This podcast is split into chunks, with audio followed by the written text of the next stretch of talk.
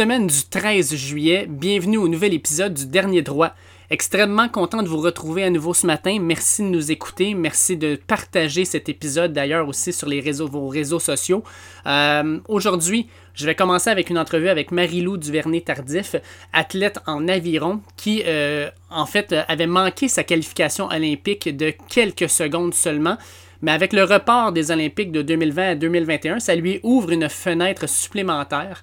Euh, pour elle, son objectif, c'était les Olympiques de 2024. Mais avec elle, on va discuter un peu euh, de son parcours sportif parce que comprenez que l'aviron, pour elle, ce n'est pas euh, le sport avec lequel elle a commencé la compétition, mais bien la gymnastique. Je elle va nous expliquer un peu les raisons de son changement de sport et aussi, dans le fond, de son expérience dans l'équipe nationale canadienne ainsi que justement euh, son rêve olympique. Il faut aussi savoir que pour cette entrevue-là, Marie-Lou, euh, entre ses entraînements, euh, a trouvé un temps justement pour s'asseoir avec moi, mais elle a dû le faire à la crèmerie du village de Knowlton. Donc pendant l'entrevue, vous allez peut-être entendre à certains moments du monde passer ou les portes ouvrir ou fermer. Fait que juste garder ça en tête. En deuxième partie de podcast, je vais aussi faire un survol des différents sports professionnels et universitaires, regarder les dernières nouvelles et regarder aussi en quoi tout ça a un impact sur les relances qui devraient avoir lieu normalement dans environ deux semaines. Sur ce, on écoute Laurence Castera. Pourtant, si je me lève chaque matin, c'est qu'au fond, j'y ai cru. Et que j'y crois encore. Content d'être euh, joint par euh, Marie-Lou Duvernay-Tardif, une athlète d'aviron qui euh, s'entraîne dans le fond un peu pour faire les Olympiques en fait. les Olympiques, c'est pas l'année prochaine, ça sera dans quatre ans. Bonjour Marie-Lou, comment vas-tu? Bonjour, ça va très bien toi? Oui, ça va bien, ça va bien. Je suis très content de te recevoir parce que tu pratiques un sport qui est un peu méconnu au Québec et pourtant qui, selon moi, est l'un des plus beaux sports qu'on peut faire euh, soit l'aviron. Mais avant de faire l'aviron, je voulais juste parler un peu de ton parcours sportif qui est assez particulier, je pense, parce que tu as commencé avec la gymnastique. Donc, euh, comment ton parcours, en fait, sportif t'a amené jusqu'à l'aviron? Euh, puis comment tu as tout commencé ça, en fait, là? Euh, oui, dans le fond, j'ai commencé la gymnastique à l'âge de 3 ans environ. Puis j'ai évolué là-dedans. C'est vraiment une grande passion chez moi. Euh, jusqu'à l'âge d'environ 15-16 ans. Puis, euh, honnêtement, j'avais pas le body type pour être une gymnaste. Euh, donc, c'est comme à six pieds, c'est un peu, un peu difficile. Normalement, les gymnastes sont plus petites que ça.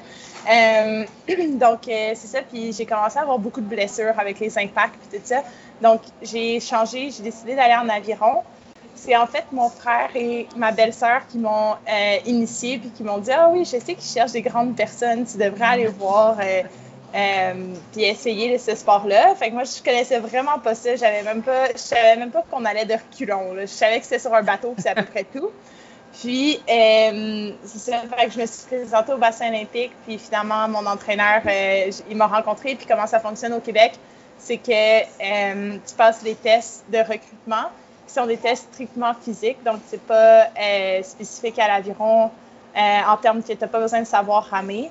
Euh, puis ça a super bien été. Fait qu'ils m'ont dit ah, on veut t'entraîner, on veut t'amener aux Olympiques. Puis sans vraiment le savoir, moi je cherchais plus un comme un passe-temps, puis juste rester en forme comme deux, trois fois semaine. Puis tout d'un coup, je m'entraînais 20 à 30 heures semaine, puis je m'en allais faire les Olympiques. Fait que ça a été vraiment rapide, mais je suis embarquée dans le projet, puis je suis vraiment contente de l'avoir fait. Euh, je veux revenir un peu sur la gymnastique parce qu'effectivement, là, comme à 6 pieds, tu as atteint 6 pieds en fait vers quel âge?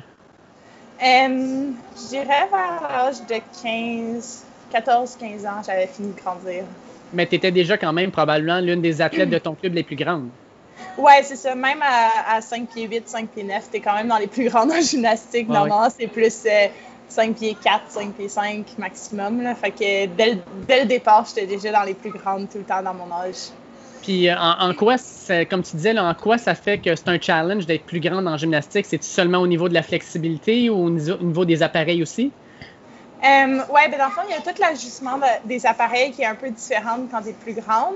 Il y a des appareils que c'est avantageux, comme le saut euh, ou les choses comme ça, mais pour les bords, mettons, très tôt dans ma carrière, je passais même plus en dessous de la grande barre. J'étais trop grande. Fait que là, il fallait tout le temps monter les barres à mon tour. C'était compliqué. ça prenait du temps de notre entraînement. puis l'autre chose qui est un gros désavantage, je pense que c'est la, la, rotation. Fait que tu as moins d'inertie dans le fond vu que tu es plus grande. Euh, fait que tout ce qui est des, tours dans les airs, tout ça, il faut, faut, être plus haut pour avoir plus de temps pour tourner euh, parce que c'est plus difficile que, quand tu es petite.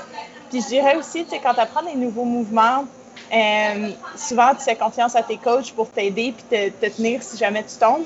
Mais à ma, grandeur, j'étais déjà deux fois à la grandeur de mes coachs, fait que c'était un peu difficile à, avoir cette confiance-là. Puis tu c'est des gens très qualifiés, je leur faisais confiance, mais souvent, il fallait que je le fasse par moi-même parce qu'ils ne pouvaient pas nécessairement supporter mon poids. Donc, euh, ça devenait dangereux pour toi et pour eux.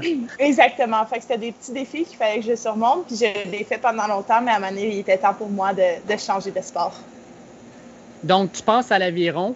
Euh, à l'aviron, euh, au départ, de ce que je comprends, tu étais affilié avec le Club de Montréal. Euh, pour ceux qui ne le savent pas, en fait, combien y a-t-il de clubs au Québec d'aviron environ? Là? Oh, je dirais autour de 8, 8 à 10 clubs, je dirais.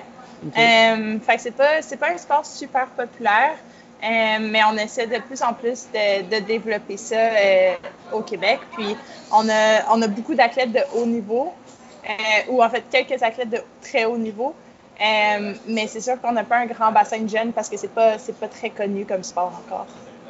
Et puis, qu'est-ce qui t'a fait tomber en amour avec l'aviron, outre le fait que tu voulais te garder un peu en forme, là, je veux dire, l'aviron, c'est un sport assez particulier. Qu'est-ce qui fait que l'aviron, ça a été la piqûre? Euh, dans le fond, ça a pris quand même du temps parce que je dirais qu'au moins les trois premières semaines, euh, j'ai pas réussi à avancer plus que 500 mètres sans tomber dans l'eau, OK? C'était très laborieux comme euh, début de carrière, je dirais. Euh, j'ai appris par la suite que c'est très normal, puis que c'est normal de chavirer beaucoup au début parce que c'est des bateaux tellement minces. Mes hanches rentrent même pas dans le bateau. Mettons, je suis un peu surélevée, puis c'est plus mince que mes hanches. Fait que c'est très, c'est très versatile. Euh, donc, euh, versant, en fait. donc, donc c'est ça. Donc, ça m'a pris beaucoup de temps. Puis ça, en fait, en ce moment, qu'est-ce que je suis en amour avec l'aviron? C'est le feeling de, de glisser dans l'eau puis de percer l'eau. Donc, les, mettons, la première année, j'ai pas eu ce feeling-là du tout. Fait que je le faisais, euh, puis je savais pas trop pourquoi je le faisais encore. Euh, puis je pense qu'il a fallu que je passe à travers cette première année-là pour vraiment découvrir que c'est ça que je voulais faire. Euh, puis le sport de haut niveau, je pense que c'est toujours, toujours un, un, questionnement intérieur de savoir si tu veux vraiment le faire parce que c'est pas tous les jours que ça va bien. donc, il faut vraiment que que tu aies cette réflexion-là puis que tu saches pourquoi tu le fais. Euh, puis la première année, je pense que je l'ai surtout fait pour mon coach euh, Gavin Mackay, qui est, qui est le coach de l'équipe du Québec, qui m'a vraiment supporté là-dedans puis qui m'a qui m'a montré comment faire, qui a été super patient avec moi. Donc, ça m'a vraiment aidé à, à, rester motivée, même si je savais pas encore exactement pourquoi je le faisais. Puis maintenant, c'est ça, j'ai vraiment cette passion-là pour l'aviron. Euh, donc, c'est plus facile. Ton entraîneur, dans le fond, il a, il a vu ton potentiel, il voit, il voit le potentiel en toi, dans le fond. Là. oui, exactement. Donc, il a vu un grand potentiel euh, par ma grandeur et aussi par les tests physiques qu'on a fait. Puis ensuite aussi par euh, juste la façon et la méthode de travail que, que j'avais à l'entraînement. Euh, donc, il a vraiment mis beaucoup de temps dans mon développement. Puis même encore aujourd'hui, il est encore là à tous les jours avec nous sur l'eau. donc, donc c'est ça, c'est quand même motivant de voir. Pour lui, c'est motivant de voir que ses athlètes sont, motivés. Est-ce que tu peux expliquer aux auditeurs, en fait, au niveau de l'aviron, il y a dans le fond euh, l'individuel qui est le skiff. Puis ensuite, on monte dans le fond euh, jusqu'à huit personnes dans un bateau. Est-ce que tu peux expliquer rapidement, dans le fond, c'est quoi les, noms des différents bateaux? Puis toi, dans quelle catégorie, dans quel bateau tu compétitionnes? Oui, euh, dans le fond, c'est ça exactement. Il y a le, skiff qui est tout seul. puis ça, ça se fait à deux rames. Dans le fond, il y a deux grandes catégories de bateaux. Soit une rame ou à deux rames. Euh, moi, je compétitionne seulement à deux rames. Euh, puis, dans le fond, dans cette catégorie-là, il y a le skiff, le double qui est à deux, le quad qui est à quatre. Euh, ensuite, dans l'autre catégorie, à une rame, ben, ça part à deux, parce qu'à une rame tout seul, tu tournes en rond. donc, ça, ça s'appelle un pair. ensuite, il y a le 4, puis il y a le 8 à une rame. Puis dans le 8, la particularité, c'est que tu as un barreur. Donc, il y a une personne vraiment petite qui va se mettre en avant puis qui va s'assurer que le bateau va en ligne droite puis que tout le monde est synchronisé parce que c'est vraiment très difficile de synchroniser huit athlètes en même temps. Euh, donc, c'est elle qui va diriger un petit peu le bateau. OK. Donc, toi, quand tu compétitionnes, euh, là, tu disais au départ, ça t'a pris euh, quand même pas mal de temps pour pouvoir, un, ne pas chavirer, deux, devenir un peu à l'aise. je suppose aussi qu'une des difficultés, comme tu le disais, c'est tu rames, mais tu, regardes à l'inverse d'où tu vas. Donc, de te situer sur l'eau puis d'aller quand même relativement droit, ça a-tu été aussi un, gros défi? Ça en est-tu un encore? Euh, oui, c'est sûr que c'est un gros défi. Euh, dans le fond, moi, j'ai commencé sur le bassin olympique. Donc, euh, j'avais des lignes de bouée de chaque côté. Donc, c'était un peu plus facile de me diriger. Mais rapidement, dans le fond, j'ai commencé à l'automne, puis c'est l'hiver à l'entraînement intérieur, vu qu'on est au Québec. Puis ensuite, au printemps, on a déménagé tout de suite au lac Brome. Euh, puis à cet endroit-là, c'est vraiment bien parce qu'on a plus de kilomètres, mais on n'a pas de bouée pour se diriger. Euh, donc, il faut regarder souvent en arrière de nous. Euh, donc, ça, c'est sûr que c'est un grand défi pour essayer d'aller tout droit puis de garder la meilleure ligne possible. parce que c'est sûr, c'est comme quand tu cours, si tu te retournes, tu, perds de la vitesse. Fait que tu te retourner le moins souvent, mais tu vas être sûr de pas rentrer dans quelque chose pour pas blesser quelqu'un d'autre, te blesser ou de briser du matériel. L'autre dont je voulais te parler, c'était au niveau, euh, dans le fond, euh, d'une course, parce que je pense que la majorité du monde n'ont pas idée de, de, de, ce que c'est une course d'aviron. Euh, c'est quoi les distances? Ça représente un effort de combien de minutes environ? oui, dans le fond, on fait tout le temps en aviron olympique. pour aller aux Olympiques, c'est tout le temps des courses de 2 km. Donc, on a, on a 2000 mètres en ligne droite, chacun dans son couloir. Fait qu'il n'y a pas vraiment de stratégie de prendre la draft de quelqu'un ou peu importe. C'est vraiment chacun dans son couloir, c'est celui qui va réussir à pousser le plus fort pendant deux kilomètres. Euh, puis, euh, c'est ça, pour, euh, ça dépend vraiment des bateaux. Là. Pour une fille en skiff, ça peut être autour de 8 minutes. Le record du monde, c'est 7,07, mais mettons qu'il n'y a pas grand monde qui s'approche de ça pour l'instant. donc, je dirais plus autour de 7, 7, minutes et demie à 8 minutes. puis, ça peut aller, dans les bateaux de 8, ça peut aller jusqu'en dessous de 6 minutes. Euh, pour 2 km. Donc, euh, ça, ça, varie quand même beaucoup l'effort. Euh, mais c'est une drôle de distance. C'est un peu entre un sprint. Tu ne peux pas sprinter ça anaérobiquement, mais c'est pas non plus une, longue course d'endurance. Donc, c'est vraiment difficile à gager comme, comme effort que tu dois mettre. Puis ça prend quand même beaucoup de pratique avant d'être capable de, savoir exactement jusqu'où tu peux pousser ton corps pour être capable de la finir comme il faut. Euh, mais mais de ne pas non plus en avoir en réserve à la fin. La gymnastique, dans le fond, que tu as pratiqué pendant pratiquement 13 ans, euh, c'est un sport qui est réputé comme étant un sport où il y a une discipline de fer, où c'est vraiment un sport où euh, les entraînements sont difficiles, quasi des fois même militaires, selon ce que certaines personnes disent. Qu'est-ce que ces entraînements-là t'ont permis d'apporter à l'aviron? Et puis, comment aussi tu peux comparer l'effort, mettons, d'une routine en gymnastique qui va durer peut-être une minute, justement, à l'effort d'un 6 ou 7 minutes où tu finis puis tu as l'impression de mourir à petit feu dans ton bateau? Euh, c'est sûr que c'est très différent comme les deux sports. Euh, je vais commencer par ce que j'ai amené dans mon entraînement à, l'aviron de la gymnastique. Donc, je pense que la première chose, c'est euh, ma capacité à, savoir mon corps est où dans, dans l'espace. Ça, ça m'a vraiment beaucoup aidé. Au début, surtout, ben, encore maintenant, je pratique tellement des choses techniques, mais au début, quand tu n'es pas sûr trop par où aller avec tes rames, ça l'aide beaucoup de savoir où ton corps. Puis quand ton coach te dit cette main-là est trop haute, descends cette main-là, mais de savoir exactement t'es es où dans l'espace, ben, c'est très, ça l'aide beaucoup. ça fait que ça, c'est un peu ce que j'ai amené du niveau technique. Je pense que du niveau structural, si ça se dit. Euh, Je pense pas que ça se dit, mais en tout cas. On va le prendre, on sait dire. donc, donc, je pense que j'ai beaucoup amené mon éthique de travail, puis de, de vouloir tout le temps en faire plus, puis de, de vraiment m'abreuver de tous les mots que mon coach me dit, puis essayer, le soir, j'arrive, je l'écris dans un cahier pour m'en rappeler la semaine d'après, quand on commence à travailler autre chose, d'être sûr que je me rappelle de ce bout-là, parce que en gymnastique, il y a tellement de skills, des mouvements différents qu'il faut que tu sois prêt à savoir tout. Puis dans une routine, si ça s'enchaîne, il faut que tu saches tout un après l'autre quoi faire L'aviron, c'est différent, c'est le même mouvement tout le temps, mais tu veux perfectionner ce mouvement-là au maximum. Donc, j'ai comme amené cette éthique de travail-là, de, de, vraiment prendre en main mon propre développement, puis de m'assurer que je fais tout au maximum pour arriver à, être la meilleure athlète que je peux être. Euh, j'ai vraiment transféré ça à l'aviron, puis je pense que ça m'a beaucoup aidé dans mon développement. Euh, pour qu'est-ce qui est de, de, la différence entre les deux efforts, je dirais que c'est même pas comparable. Euh, en gymnastique, je pense j'étais quasiment plus stressée pour une compétition de gymnastique que pour une, question, une compétition d'aviron parce que euh, en gymnastique, tu as une chance de faire un mouvement comme il faut, puis il faut que tu le fasses, puis il faut pas que tu tombes. Puis ce mouvement-là, en tant que tel, sur le corps, c'est pas tant difficile. C'est difficile, mais c'est pas. Euh, tu, ne forces pas un effort maximal. Euh, puis peu importe combien de fois tu l'as pratiqué, ça se peut que ce mouvement-là, tu le réussisses pas cette journée-là. Tandis qu'en aviron, que le stress vient de savoir que ça va te faire mal. Comme ça va te faire tellement mal comme effort. Puis c'est un 8 minutes de souffrance.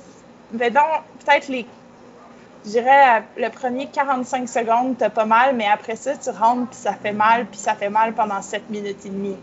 Fait c'est un peu une différente appréhension parce que c'est pas un. Tu ton mouvement, ça se peut que tu manques un coup qui soit un peu moins bon, mais c'est pas ça qui fait faire gagner ou perdre une course, à part si c'est vraiment terrible.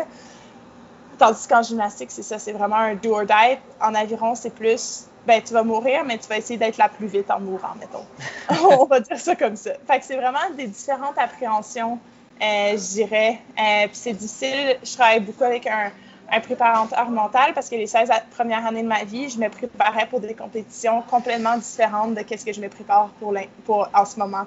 Euh, donc, donc c'est ça, je travaille beaucoup avec un psychologue sportif, puis voir comment je peux approcher ça, puis comment je peux apprendre à, à aimer cette douleur-là que je sais qu'il va s'en venir de toute façon. Est-ce que tu peux me parler un peu de Anna Burnotte? Je pense qu'à à là où elle va annoncer sa retraite euh, prochainement, euh, tu as, ramé avec elle quand même assez longtemps. Euh, comment c'est de, pouvoir avoir justement une, rameuse euh, vétéran avec toi? Puis quand tu rames avec quelqu'un en compétition comme ça, est-ce que ça peut arriver de temps en temps de. Parce que je, comprends, que la, discussion doit se faire pendant la course, à un moment donné, de dire comme je suis plus capable, on ralentit le rythme, ou au contraire, comme j'en ai encore, on peut en pousser un peu plus. Euh, oui, dans le fond, ben, je vais commencer avec Anna. Euh, euh, Anna, ça a été une teammate incroyable pendant toutes les années. On a commencé à peu, près au même moment, puis on a vraiment évolué ensemble. Puis c'est ça, j'ai eu la chance de courser les Jeux du Canada avec elle en double. On a gagné la médaille d'or, c'était incroyable comme expérience. On s'entraîne une à côté de l'autre, ben, on s'entraînait une à côté de l'autre à tous les jours depuis quatre ans. Euh, c'est arrivé des fois que, mettons, notre entraîneur n'est pas là, puis on fait notre propre programme d'entraînement ensemble, on se motive, on est comme, OK, oui, on va faire ça, puis on trouve des solutions à tous nos problèmes ensemble. Euh, donc, ça, ça m'a beaucoup apporté dans, ma carrière d'aviron, puis euh, c'est dur de la voir partir, mais j'espère juste qu'elle va trouver des beaux projets, puis, puis je pense qu'elle était rendue là dans, dans sa carrière. Puis c'est ça, donc pour, ça c'est pour Anna. Puis je pense que euh, je me rappelle même plus c'est quoi l'autre question. En fait, dans l'effort, mettons, dans la compétition, tu disais, là, de temps en temps, tu es en train de mourir tranquillement. Quand tu es en double ou en quad, à un moment donné, quand tu sens que tu n'es juste plus capable, comment tu peux communiquer au bateau, dans le fond, qu'on ralentit la cadence? Parce que là, ça, moi, je ne plus, je suis plus. Là. Ouais, ben dans le fond, euh, drôle. Ben, ces, ces courses-là, on les a pratiquées et pratiquées et pratiquées. Donc, on sait exactement on peut quasiment voir si, tu es dans la bonne place au bateau puis tu vois ta coéquipière, tu peux le voir dans sa façon de bouger puis t'ajuster tout de suite à elle. Euh, c'est sûr que dans les bateaux d'équipage, euh, il y a quelqu'un qui est euh, dans le fond en avant du bateau, fait que la personne qui va passer la ligne d'arrivée en premier puis qui voit toutes ses coéquipières, elle, c'est elle qui va dire des choses dans le bateau. Donc, elle peut dire quand on a besoin de pousser, faire un move sur un autre bateau des choses comme ça. Puis, elle est vraiment à l'écoute. Puis, souvent, on l'a pratiqué pendant des mois et des mois avant. Puis, on, cette personne-là sait exactement comment réagir à qu'est-ce qu'elle voit dans le bateau puis qu'est-ce qui arrive dans le bateau. Euh, les autres filles, souvent, tu parles pas. C'est. Ben, de toute façon, c'est ça. Mais de toute façon, tu n'es pas capable de parler parce que c'est tellement mal que, que tu peux pas parler.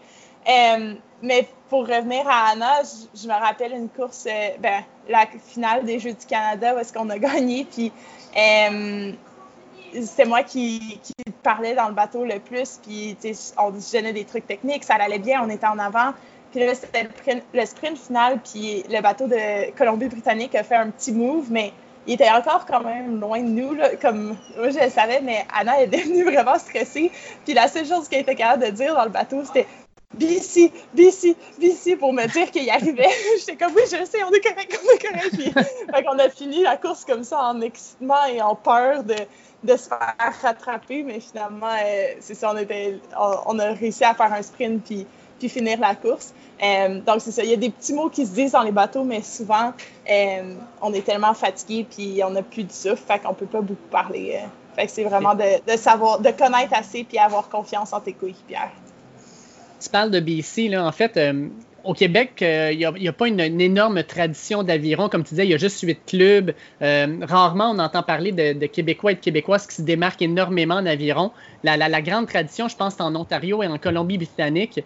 Quand on rentre, par exemple, sur l'équipe nationale ou sur une équipe, justement, pour les préparations des Jeux olympiques, tu dois être l'une des seules Québécoises dans cette équipe-là. Comment tu fais ta place? Comment tu es perçu aussi? C'est-tu juste tu fais partie de l'équipe, ça se termine là, ou il y a quand même un, regard différent vu que tu viens d'une province où c'est pas traditionnel? Euh, après, ben, pour avoir été à Victoria euh, sur l'équipe nationale cet hiver avec l'équipe senior, euh, ben, en fait, je vais commencer par dire que dans les quelques dernières années, mettons, je dirais les cinq, sept dernières années, le Québec a fait vraiment bien sur la scène nationale. Euh, en aviron, même si on n'a pas beaucoup d'athlètes. Euh, il y a eu Pascal Lucier qui est allé aux Olympiques euh, en 2016. Il y a Gabriel Smith qui est sur l'équipe nationale et quasiment assuré d'aller en double aux Jeux olympiques de Tokyo. il y a eu moi et Anna qui ont fait beaucoup de championnats du monde. donc, on a quand même, même si on n'a pas un gros bassin, on est capable d'envoyer des athlètes sur l'équipe nationale puis de performer à, des hauts niveaux. Donc, c'est juste une, petite parenthèse à dire. Puis, honnêtement, moi, mon expérience, les gens trouvent ça cool qu'on vienne du Québec, je pense. Euh, on est comme vu comme un peu des outsiders, mais des outsiders qui font bien dans notre sport. Puis on arrive, puis on, a un peu une histoire d'arriver, puis d'être dans les tops euh, souvent puis d'être dans les tops dans des trucs techniques aussi, puis pas nécessairement la plus vite, mais souvent notre technique est vraiment bonne, les coachs aiment ça, on est, on est vraiment attentif à, à ce que les coachs veulent de nous. Euh, donc je pense qu'on a comme vraiment une bonne réputation pour ça, puis euh, donc c'est ça, puis l'intégration dans l'équipe se fait vraiment bien. Je dirais que le plus gros clash que j'ai vu, moi, cet automne, c'était pas par rapport à ma province, mais plus par rapport à mon âge, parce que je suis arrivée euh, là-bas entourée de des filles de comme 26 à 32 ans, puis j'avais 21. ça, faisait un peu drôle, tu sais, dans le gym, les filles, ils disaient souvent, il y avait une, musique qui jouait, ben, ils disaient tout le temps, euh, toi, t'étais même pas né, puis là, moi, j'étais au high school, tu sais. c'était quand, même, drôle de, de voir ce clash-là. Fait que c'était vraiment plus ça, moi, mon, mon clash social qu'il y avait avec l'équipe cette année. Puis, ben, on comprend que l'aviron, ça se fait sur l'eau. Puis au Québec, ben, on a de l'eau disponible six mois par année. Euh, donc, euh, comment, comment tu t'entraînes l'hiver? Est-ce qu'il y a des camps d'entraînement qui se passent, euh, mettons, un peu plus dans le sud pour vous permettre d'être sur l'eau? Et puis, comment tu trouves la motivation? Parce qu'il y a des rameurs, dans le fond, on les trouve dans les, même les centres d'entraînement, mais un rameur, c'est là-dessus que vous vous entraînez normalement. Comment tu trouves la motivation pendant, à partir du mois de novembre, de dire je retourne pas sur l'eau pendant quatre à cinq mois, puis je vais être à l'intérieur? Comment tu trouves la motivation pour continuer à t'entraîner? Euh, c'est très difficile. Euh, je me rappelle, il y a quelqu'un qui m'a dit ma première année d'aviron, euh, pour être rameur au Québec, si tu passes à travers l'hiver, tu peux passer à, travers n'importe quoi. C'est très difficile. C'est ça, le six mois à l'intérieur, c'est la partie que, que tu aimes le moins, je pense, de l'aviron. Euh, mais c'est des heures et des heures sur le rameur euh, intérieur. Puis je sais pas si vous en avez déjà fait au gym, mais souvent les gens font cinq minutes puis sont tannés. On peut passer deux heures à faire ça sans arrêter, juste en regardant notre petit écran en avant de nous puis en tirant exactement les mêmes watts à chaque coup. au même rythme tout le temps. Fait que faut avoir une bonne playlist de musique, c'est juste ce que je peux dire. Puis peut-être un bon, partenaire d'entraînement à côté de toi, c'est le mieux que tu peux faire. Euh, donc, c'est vraiment ça qu'on fait le plus. Euh, au Québec, c'est sûr, j'essaie de, sortir sur les pistes de ski de fond, puis euh, essayer d'avoir quelques sports dehors parce que sinon, c'est un peu déprimant. Euh, puis, on essaie tout le temps d'avoir au moins un camp d'entraînement, soit à Victoria avec l'équipe nationale ou dans le sud. Euh, dépendamment de notre budget, puis de qu'est-ce qu'on qu'est-ce qu'on peut faire avec l'école aussi, parce que souvent on est à l'école pendant l'hiver. Euh, donc c'est ça, je pense que c'est vraiment de trouver des, les petites joies que tu peux dans, dans le sport. euh, puis, puis je pense que le plus important, c'est c'est que tu le fasses entraînement constamment pour voir de la progression. Parce que si tu commences à manquer des entraînements, mais là, tu, non seulement ça te tente plus de t'entraîner, mais tu vois plus ta progression. Puis moi, c'est ça mon plus grande motivation, c'est de, de dire, OK, j'ai fait cet entraînement-là, j'ai pas aimé ça, mais je l'ai fait. Puis dans deux semaines, quand on va faire nos tests, parce qu'on est testé à chaque mois, euh, quand je vais faire mes tests, ben, je vais performer mieux que le mois passé. Puis le mois prochain, je vais performer encore mieux. Puis tout ça me prépare pour la, la, la saison d'été puis la saison de course. Euh, parce qu'à vrai dire, l'été, avec les championnats du monde, on a beaucoup d'entraînement au printemps, puis jusqu'à, mettons, début juillet, mais après ça, on tombe en course puis en championnat du monde. Fait que, il y a les semaines plus relax pour récupérer, pour être sûr de piquer au bon moment. Puis, euh, c'est ça, fait qu'on manque quand même beaucoup de volume. Fait que l'hiver, c'est vraiment là que l'athlète se, forme et se développe. Puis, je me trompe pas en disant qu'il y, a des compétitions de rameurs aussi, right? Euh, oui, ben, on a les championnats québécois d'ergo. Euh, ben, d'aviron en salle qui, qui, arrive à chaque année, puis c'est ouvert à tout le monde si jamais ça vous tente d'essayer de venir tirer un 2 km. Euh, c'est le fun, l'ambiance quand même, puis ça donne un, un, peu de motivation aux athlètes de, de quand même se réunir pendant la saison hivernale, puis d'être capable de, de courser un contre l'autre, puis de voir tes rendus par rapport à tout le monde j'ai regardé un peu ton palmarès, puis je me dis, ça se peut pas que ça fait juste 5 ans qu'à qu Caram. Euh, tu as un palmarès en aviron qui est assez spectaculaire. Gagner les Jeux du Canada, comme tu disais avec Anna, participe aux mondiaux juniors en Nouvelle-Zélande en 2018, puis tu vas finir cinquième en quad, troisième place aux Canadiens juniors avant ça. Tu as fait les mondiaux juniors en 2019 en Pologne. En fait, quand tu regardes un peu ton, euh, ton 5 ans, euh, ça serait quoi ta plus belle réalisation au niveau compétitif? Là? Je pense que c'est arrivé l'automne passé, en fait, au championnat canadien euh, en 2019. Euh, je m'attendais un peu à rien en arrivant là-bas, mais j'avais quand même une grosse pression parce que c'était la course qui décidait si on était invité au camp pré-olympique euh, à Victoria pour essayer d'avoir une place sur l'équipe olympique. Euh, puis, puis c'est ça, je, je m'en allais là-bas avec. En fait, je me suis donné juste un but en y allant, c'était de m'amuser. Puis je pense que ça, ça a été comme une réalisation dans ma carrière d'athlète de, de courser pour le fun de courser. Puis, tu sais, je me disais tout le temps, fais les premiers 1500 mètres, puis si tu es dans la course, fais-les bien pour être assez proche de tout le monde pour t'amuser dans le sprint. Fait c'était vraiment ça ma mentalité, puis ça a été vraiment un gros déclic pour moi de, de y aller puis m'amuser à courser au lieu de juste mettre de la pression pour courser. Puis finalement, ça, ça commence tout avec un, un time trial au début, fait qu'un contre-la-montre. Puis les résultats ont sorti, puis je pensais qu'il y avait une erreur dans le timing. Je, comprenais même pas, j'étais deuxième. Euh, mais deuxième au complet avec l'équipe nationale, puis tout le monde, puis les meilleurs au Canada. Fait euh, j'y croyais pas vraiment. Fait que OK, je récupère. Le lendemain, j'arrive à ma première course. Ça continue à bien aller. Après ça, semi-finale, ça va bien aussi. Finalement, je me rends en finale A. Finale A, ça veut dire que tu es assuré dans les six premières. Puis j'étais la seule en dessous de 23 ans. Fait j'étais sûre d'être la première U23. Puis des fois, on dirait que c'est facile quand tu te dis, OK, ben, je suis sûre d'être la première U23, de juste un peu, tu sais, courser, mais pas courser à 100% parce que tu te dis, de toute façon, j'ai ma médaille d'or, ça va. Euh, mais je me suis dit, ben, je vais la courser au maximum, puis je vais voir à quel point je suis proche de ces filles-là, puis qu'est-ce qui me manque pour aller chercher okay. les, les, premières au Canada, tu sais. Fait que je suis partie, puis j'ai pas le meilleur départ. Fait que je suis partie un peu en arrière de tout le monde. Je me suis dit, c'est pas grave, reste sur ton, ta vitesse, reste dessus, ça va bien aller. Puis à un moment donné, je me retourne. J'avais dépassé la fille qui venait d'arriver quatrième au monde, au championnat du monde. Là, OK, c'est bon, je continue, je me retourne, j'en passe une autre. Finalement, je suis arrivée quatrième. Puis c'est comme un peu, on dirait que je ne réalise pas tant encore, mais, mais ça a été vraiment une belle course et un, vraiment bel apprentissage dans mon développement. Puis euh, c'est ça, après ça, j'ai été invitée sur euh, l'équipe à Victoria. Puis j'ai continué à m'entraîner là-bas avec l'équipe senior, puis ça a été vraiment une belle expérience.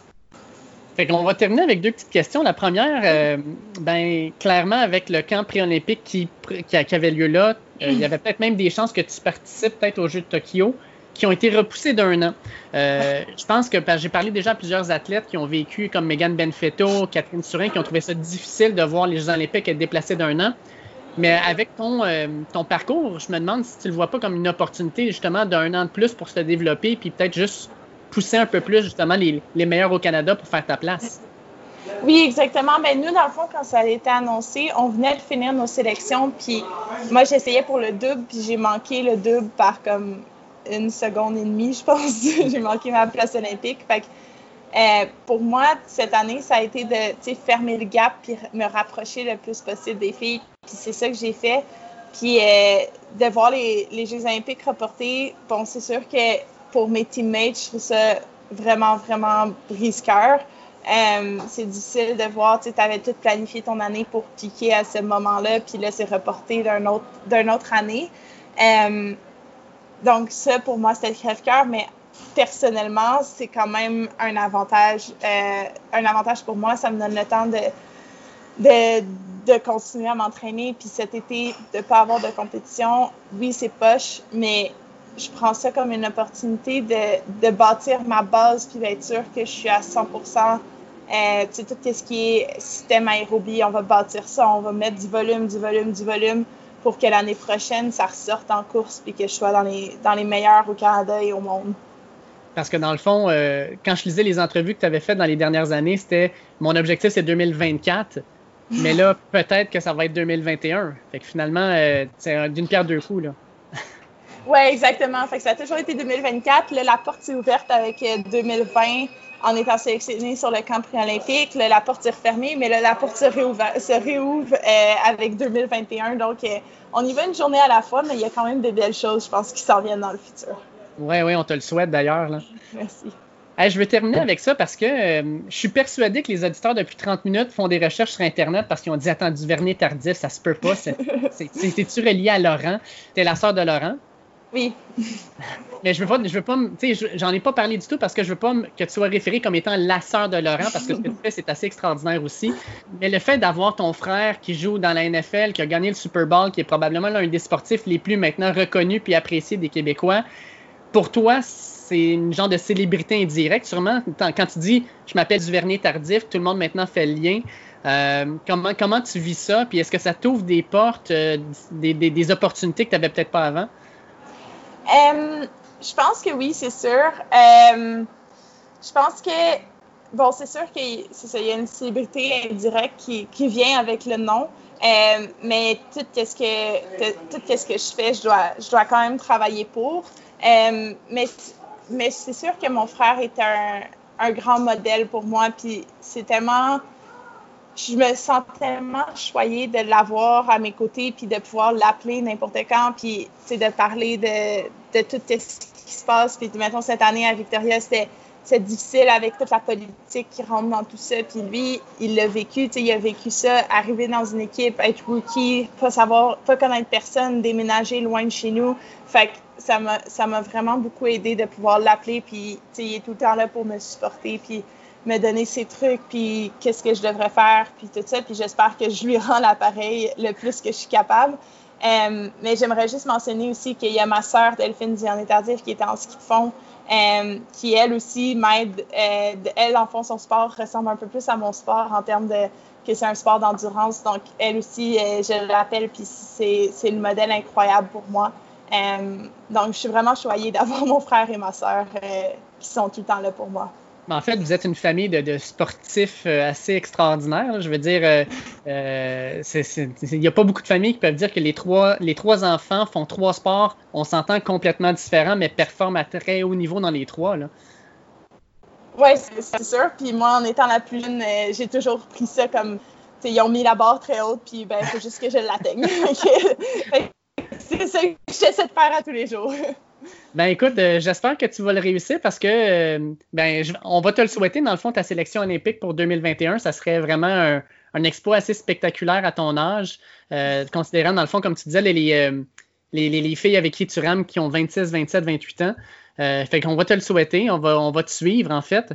J'aimerais bien ça te reparler peut-être aussi cet hiver quand on aura les, les championnats québécois d'ergo. essayer d'amener essayer d'amener du monde peut-être à venir euh, se mesurer à toi.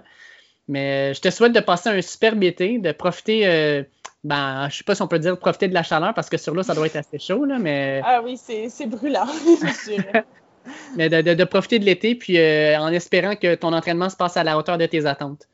Mais merci beaucoup, merci de m'avoir reçu. Merci Marie-Lou. Parlons maintenant des différents sports ainsi que les nouvelles qui tournent autour de tout ça. Fait qu'on va y aller sport par sport. Premièrement, la MLS, l'Impact a perdu son premier match la semaine dernière contre le Revolution de la Nouvelle-Angleterre 1 à 0. Faut comprendre qu'en première demi, l'Impact a été absolument atroce et a été chanceux de terminer la demi avec un retard d'uniquement un but. Euh, l'impact a été à plusieurs reprises euh, pris au dépourvu. On a eu euh, des, des surnombres au niveau défensif. Et puis, ben, c'est vraiment le gardien de but, Diop, qui a été vraiment spectaculaire et qui a gardé l'impact dans le match. En deuxième demi, ça a été un peu mieux, mais l'impact n'a jamais vraiment inquiété le Revolution, à part peut-être la frappe dans, le, temps supplémentaire en fin de match, qui aurait pu égaliser le match. Mais sincèrement, l'impact ne méritait pas une nulle ou même la victoire. Euh, et là, euh, l'Impact est en très mauvaise position étant donné qu'on a seulement trois matchs à jouer dans le fameux tournoi MLS is back avant d'avoir une occasion de se qualifier pour la ronde éliminatoire.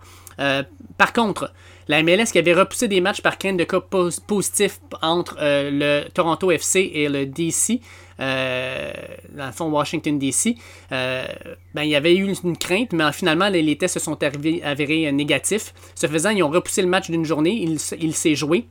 Et euh, ben, en fait, l'Impact a eu un, scénario rêvé, soit une nulle in extremis euh, de, DC qui a marqué deux buts dans les sept dernières minutes de match pour égaliser 2 à 2 le match. Et euh, à ce moment-là, ben, l'Impact se retrouve dans une situation, sans dire avantageuse, ils sauvent les meubles parce que justement, ils vont pouvoir jouer contre Toronto jeudi soir à 8 h.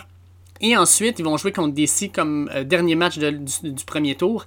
Et une ou deux victoires leur permettrait sans aucun doute de se qualifier pour les séries éliminatoires. Euh, fait que pour l'impact, là, on sauve les mêmes, mais ils vont devoir jouer beaucoup mieux qu'ils l'ont fait jusqu'à présent parce que ça a été très peu concluant lors de ce premier match-là. Ensuite, dans euh, la Ligue de baseball majeure, euh, la grosse nouvelle, en fait, c'est que présentement, les Blue Jays de Toronto regardent pour jouer leur match à Buffalo. Pourquoi? Bien parce qu'actuellement, euh, selon les règles du gouvernement canadien, lorsqu'une équipe traverse la frontière et arrive au Canada, on doit se mettre en quarantaine pendant 14 jours. On entend que c'est pas très pratique lorsqu'une équipe professionnelle vient jouer trois matchs à Toronto et doit se présenter deux semaines à l'avance pour pouvoir jouer. Euh, donc, on va probablement faire une demande au gouvernement canadien d'alléger ces règles-là. On les fait, on le fait d'ailleurs pour la Ligue nationale de hockey. Mais sincèrement, je pense pas que, un, le gouvernement va leur donner cette opportunité-là parce que on a plusieurs équipes qui viendraient à Toronto. On a au moins 10 équipes différentes qui vont, ou 10 équipes en tout, en, fait, qui vont euh, traverser la frontière. Fait que ça serait assez complexe de, de, gérer les équipes, les entraîneurs, les préparateurs physiques, etc., qui rentrent dans une bulle à chaque fois qu'ils repartent. Euh, puis non seulement ça, mais l'idée d'aller jouer à Toronto, qui est quand même une ville limitrophe, euh, c'est quand même à une heure, une heure et demie de route de Toronto ça pourrait être intéressant pour les Blue Jays.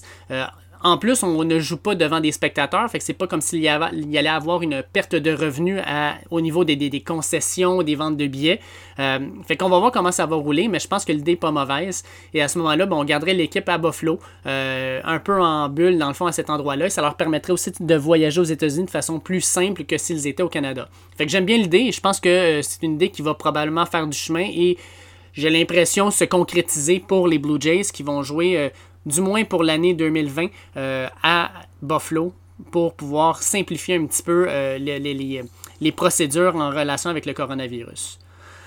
Dans la NBA, les équipes commencent à arriver à Orlando, puis débutent les entraînements d'équipe. Fait qu'on a vu cette semaine euh, les grosses vedettes arriver, que ce soit Kawhi Leonard, Zion, Yanis, ils ont tous débuté à s'entraîner avec leur équipe, ce qui est extrêmement encourageant pour la ligue. Euh, bon, on entend euh, quelques petits chiolages par rapport à, la qualité des chambres d'hôtel sur le site ou même de la nourriture, Mais sincèrement, les joueurs qui ont euh, publié ça sur les réseaux sociaux montrent clairement un manque de, vision par rapport à ce qui se passe ailleurs aux États-Unis, alors qu'on dépasse maintenant les 4 millions de cas euh, et qu'il y a des milliers de personnes qui meurent ou qui se retrouvent dans des hôpitaux bondés.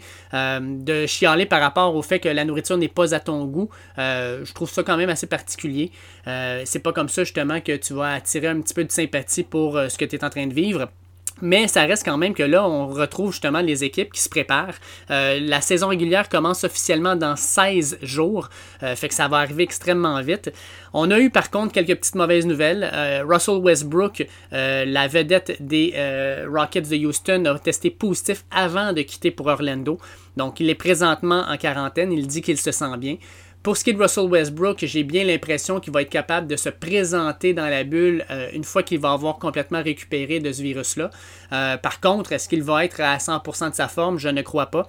Euh, Russell Westbrook, c'est quelqu'un qui est en excellente forme physique, mais il reste que le virus peut quand même avoir des impacts qui sont à court et moyen terme euh, incommodant pour un athlète qui doit participer dans un sport où effectivement la, forme physique doit être présente euh, dès le départ. Fait que pour Russell Westbrook, j'ai l'impression que même s'il rentre dans la bulle avant le début des séries éliminatoires, euh, avant le début plutôt du tournoi, il va peut-être nécessiter justement une gestion de minutes pendant les premiers matchs pour pouvoir se remettre en forme. Mais pour ce qui est des Rockets de Houston, ils sont déjà assurés de faire les séries parce qu'ils sont, euh, dans le fond, dans les sept premières équipes et qu'ils ne sont pas inquiétés par les équipes à l'extérieur des huit premières places. Ce faisant, ils vont avoir l'occasion de pouvoir prendre ça plus tranquille. L'autre joueur qui n'est toujours pas avec euh, le Rockets de Houston à Orlando, c'est euh, euh, James Harden. Et là, lui, on ne sait pas trop pourquoi il ne s'est pas présenté avec Houston. L'entraîneur-chef a déclaré qu'il euh, n'était pas inquiet et il savait qu'il allait être là pour les débuts du tournoi. Mais en même temps, c'est quand même assez particulier que James Harden décide de ne pas faire le voyage avec l'équipe. Est-ce qu'un peu comme Russell Westbrook, il a décidé euh, de rester parce qu'il était atteint du coronavirus. Ça, on ne peut pas le savoir. Sachez que dans la NBA, euh, les joueurs ont le loisir de déclarer ou non qu'ils sont infectés avec le virus.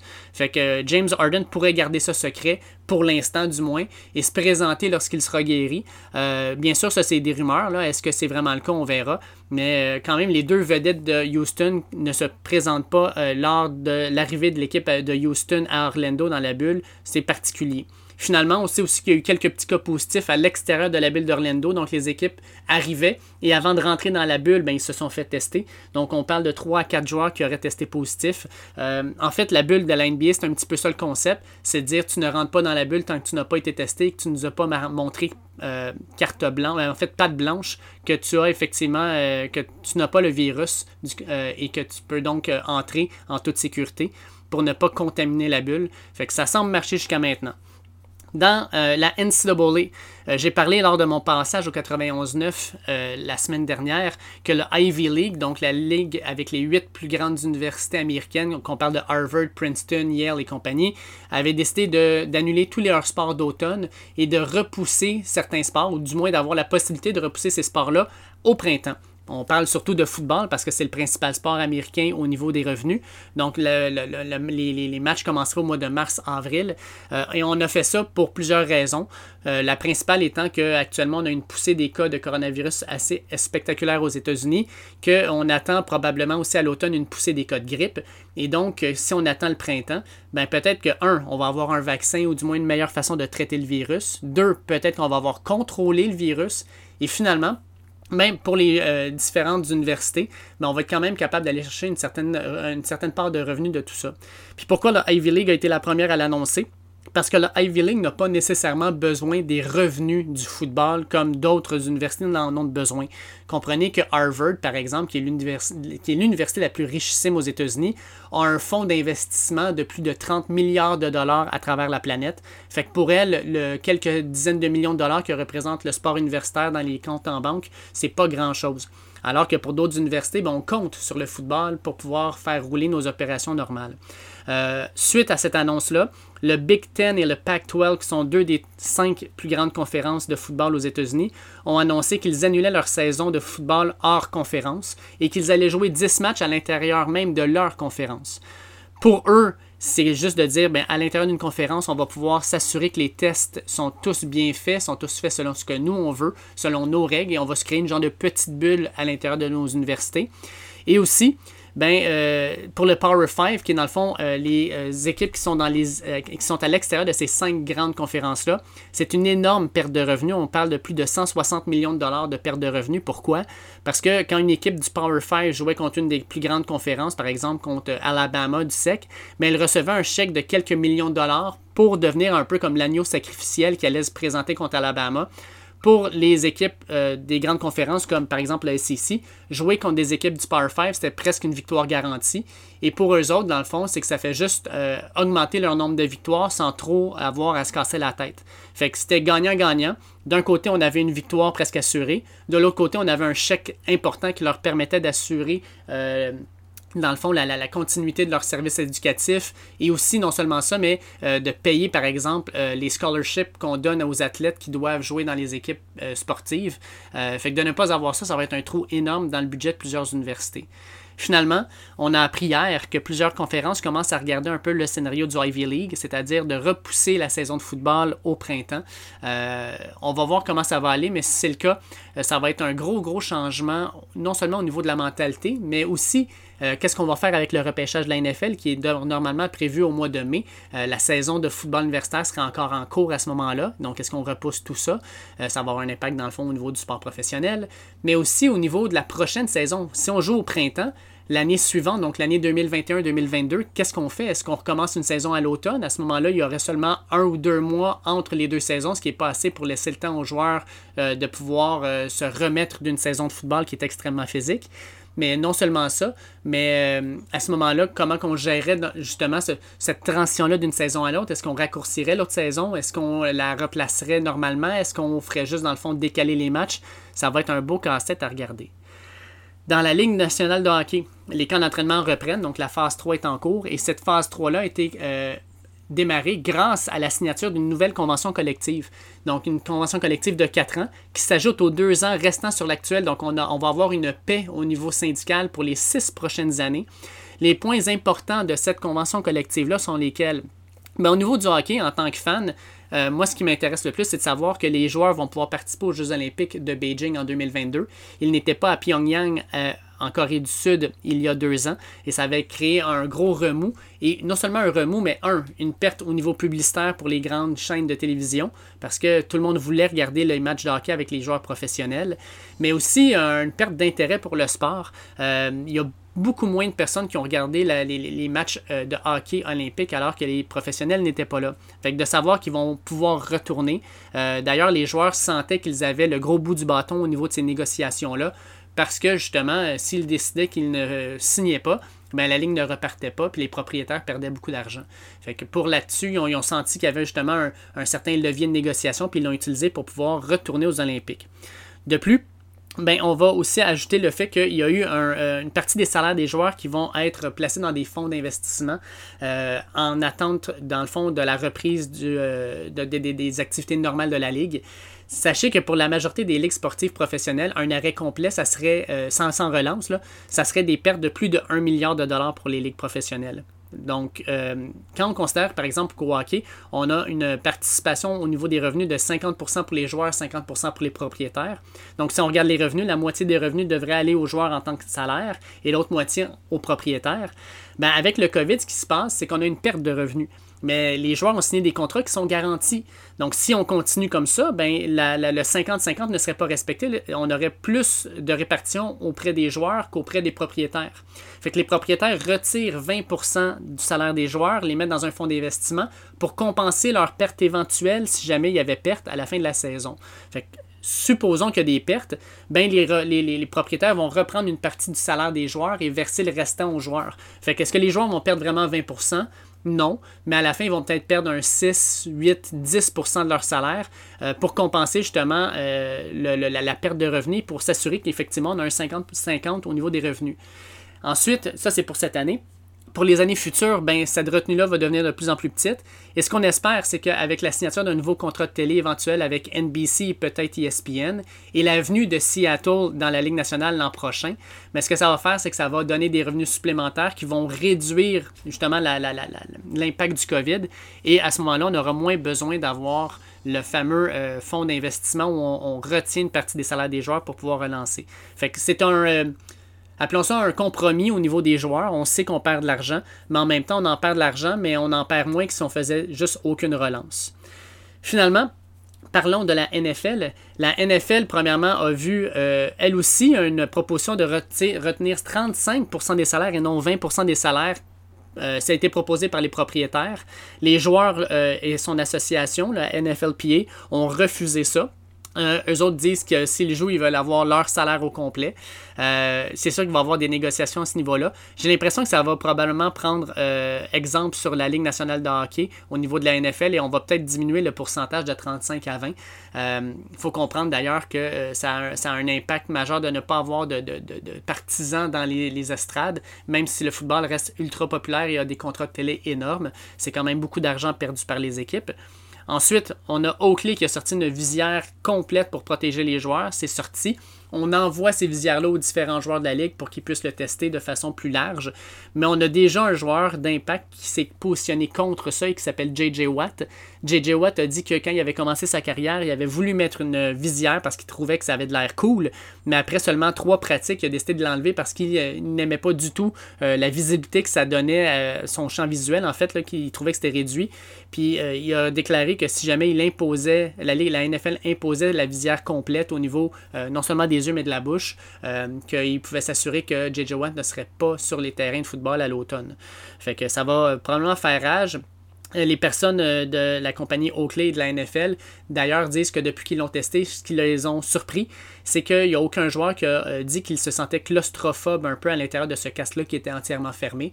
Fait que pour eux, c'est une bonne nouvelle, mais ils disent que ça va sûrement être un impact qui va revenir euh, dans un test plus élargi. Fait qu'on va voir comment la NFL va euh, présenter tout ça, puis comment ils vont ça va être reçu par les joueurs, parce que c'est eux à la, fin qui vont le porter. Fait comment eux vont vivre ça, c'est ça qui est important de voir. Mais on voit quand même que la Ligue euh, tient à s'assurer que les joueurs seront en sécurité. Finalement, ben, la grosse nouvelle dans les derniers jours, c'est que les Redskins de, Washington vont perdre leur nom. Euh, nom qui, depuis des décennies, fait euh, polémique à cause que euh, plusieurs le voient comme un, nom qui est raciste. et là, ben, c'est maintenant officiel. Dan Snyder a annoncé qu'on est en train de regarder un nouveau nom et une nouvelle mascotte et même un nouveau logo pour l'équipe. On n'a toujours pas de nom. On va l'annoncer dans les prochains jours, prochaines semaines. On a entendu les Red Wolves en particulier, là, mais est-ce que ça va être ça, on verra. Mais ça reste quand même que les Redskins, euh, c'était probablement le nom le plus, euh, le plus spécial qu'on pouvait avoir dans la NFL à ce niveau-là. Et là, ben, maintenant, il est disparu. à, la grande joie, dans le fond, des différents groupes de pression qui, euh, depuis des décennies, tentent de faire changer ça. Fait que c'est fait maintenant, les papiers ont été signés. Et donc, on attend de, de savoir quels seront, dans le fond, les nouvelles couleurs, nouveaux noms euh, des Redskins de Washington. Et euh, avec tout ça, ben, il va y avoir aussi un genre de, de, push au niveau euh, promotionnel et marketing sur tout le nouvel équipement, les nouvelles casquettes, chandails et autres de l'équipe avec le nouveau nom et le nouveau logo. Fait que voilà, c'était le tour d'horizon dans le fond des différents sports professionnels. Je vous remercie d'avoir écouté. Euh, ça a été extrêmement plaisant de faire l'entrevue aujourd'hui avec Marie-Lou Duvernay-Tardif. Je la remercie d'ailleurs de son temps. Euh, j'espère euh, que, qu'elle fera, dans le fond, d'excellents résultats dans ses prochaines compétitions et surtout pour elle qu'elle puisse se qualifier en 2021 pour les Jeux olympiques de Tokyo. Pour le reste, je vous invite à partager euh, le dernier droit sur vos réseaux sociaux. Euh, on est toujours aussi disponible sur les différentes plateformes comme iTunes, Apple Podcast, euh, Spotify, TuneIn, Podcast Addict et plein d'autres plateformes dans le fond de diffusion de podcasts. on est aussi sur les réseaux sociaux. Je vous invite à m'envoyer des messages, à m'ajouter dans le fond comme, comme référence at dernier droit. Puis si jamais on a des questions, ça va me faire plaisir d'y répondre en ondes. Sur ce, je vous souhaite de passer une bonne semaine et la semaine prochaine, on se parle alors qu'on aura commencé les vacances de la construction. Fait que sur ce, bonne dernière semaine de travail pour ceux qui sont euh, concernés par ceci. À bientôt. Ciao. Pourtant, si je me lève chaque matin, c'est qu'au fond, j'y ai cru. Et que j'y crois encore.